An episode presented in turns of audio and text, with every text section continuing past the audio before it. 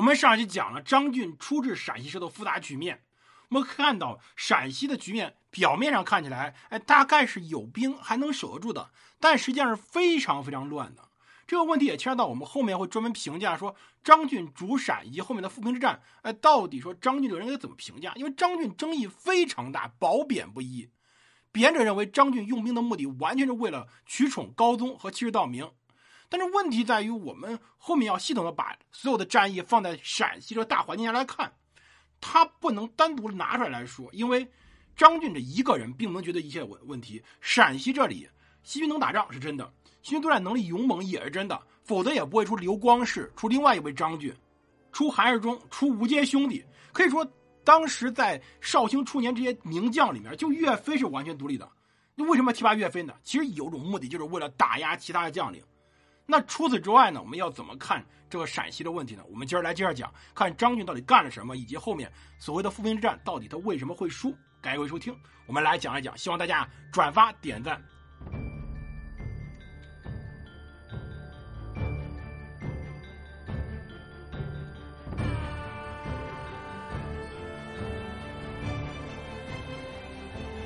欢迎大家收听蒙头读书，大家好，我是胡蒙，这里是我们的。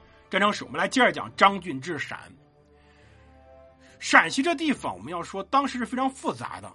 其实张俊本人，咱先别说别的，他自己的眼光是非常准的，他非常精准的预测到陕西战略地位的重要，而且亲自到陕西主政，这一点已经比很多人强了。他是什么地位？他是当时是知枢密院事，就国防部部长，他是管军事的。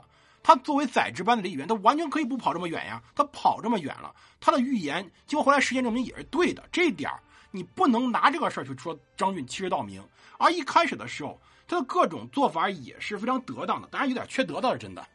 你就要打仗需要什么？一需要钱，二需要兵，这两者都需要。而张俊当时所管的地方，恰恰是钱和兵最丰富的地方。他这块地儿啊，要比当时赵构所管的地儿好得多。为什么呢？首先，咱先说钱，四川这个地儿啊，一直是汉人最后的避风港。无论古代还是近代，一旦出事都往四川跑啊！包括哪怕到我们所知道的抗日战争时候，哪怕到最后中国半壁江山沦沦陷，陪都迁哪儿？迁到重庆去了，就差不多迁到成都、迁到昆明了。当时四川这里成了中国最后的一个基地了。这个基地既能避难，还能提供复国所需要的一切钱粮人，天府之国，这是中国最关键的地方。而张俊一到这里，第一件事倒不是整合西军，他也整合不了。他需要的第一件是钱，怎么办呢？让一个赵开的人到四川去，他是四川人，干嘛呢？把四川的各路里面强行的卖了五年国。历史记载有张俊有奏札这样说的：陈道兴元取会四川，建管金帛钱物，除禁言三年上贡，并应付陕西、河东依次物帛，渐行居催。其以前年分积下钱物，原建言元年，朝廷催促诸路。并刚启发，赴永兴居凤翔府下泻，准备缓急之用。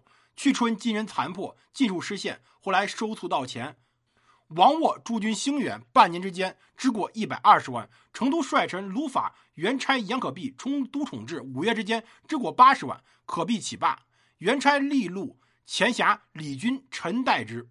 四月之间支过五十余万。自建炎三年，节次承朝廷指挥。支拨应付陕西诸路敌米等，计川钱一百三十余万，及陕西节制军马王数取端，王四共取拨过四百余万，因此储积无几。今屯兵十万，日费浩瀚，道路阻远，东南财富既不可调运，借持未付，商贾不通，臣见行错，至察言却孤，讲究利源，为经久计。所所以呢，他派了赵开到四川干嘛呢？大变酒法。先罢了工厂，卖工给酒，什么意思呢？就是专门把这个酒酿酒权利给拍卖掉了。随后呢，其实，在整个的张俊在这里陕西这里，又后来又不停的铸钱、官卖银绢，让老百姓呢能够拿钱引或者铜钱买。而且呢，某种程度上还专门卖一些官爵。说白了，当时张俊就是要想办法搞钱，甚至要改变盐法。所以后来很多人对张俊不满，就是你这人敛财胆太厉害了。但是我们其实想想啊，张俊当时局面就是一堆的兵嗷嗷叫着要钱，打仗需要花钱，你没钱怎么调兵？你没钱就没办法调兵。但是后来他搞完以后，赵鼎到了四川以后就非常非常头疼，这事就没法弄。但是我们要说张俊在钱上，他这点看很准。你想打仗，先需要钱，钱怎么办？那只能想尽办法，在不太增加老百姓负担情况下敛财了。这敛财是件很难的事儿，他办到了。而除此之外，有了钱才能想办法对西军动手。西军最大问题在于山头林立，而且山头打乱了，谁都不听谁的。就包括我们说，当时中央派的节制西军的王术完全被架空了，他管不住。西北六军永兴、福延、环庆、靖远、秦河、秦凤、西河这六路里面失去统一指挥，这事好办不好办呢？说好办好办，说不好办也不好办。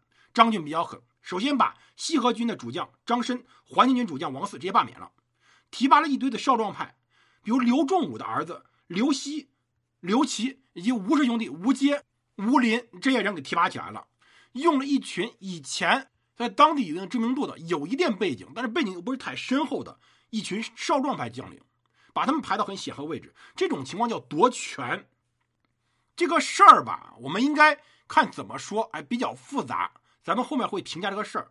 但是他对曲端妥协了，曲端是个很能折腾的人，因为确实曲端一方面在当地有一定的根底，同时呢，包括他提拔起来的吴坚兄弟，其实就是他手下的人，而且他还吸收了不少地方义军。那当时张俊只能给徐阶足够的尊重，登台拜将，集结西军，当众拜曲端为威武大将军，这一下子给他地位提得很高。在此基础上，希望曲端能率军经一次会战，一举消灭金军大部分主力。但这个事儿呢，没做成，为什么呢？曲端的问题在于，他的思维就是西军的军阀老思维。这种会战，一方能胜。也是惨胜，会损伤惨重。就说白了，你输了你会很惨，你赢了你也会很惨。曲端是根本不想损失实力，所以最后陕州陷落的时候，曲端没去救。李彦先战绩彪炳，一身之力硬挺着，守着整个潼关以东最关键节点陕州。当时曲端没救。李彦先在戒严四年（公元一一三零年）时候去世，是非常非常惨的。他身中五十余箭，中箭如未。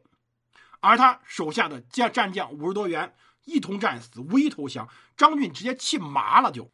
而在随后彭元店之战中，吴阶奋力斗争，当时曲端按理说你是他上司呀，还是不救。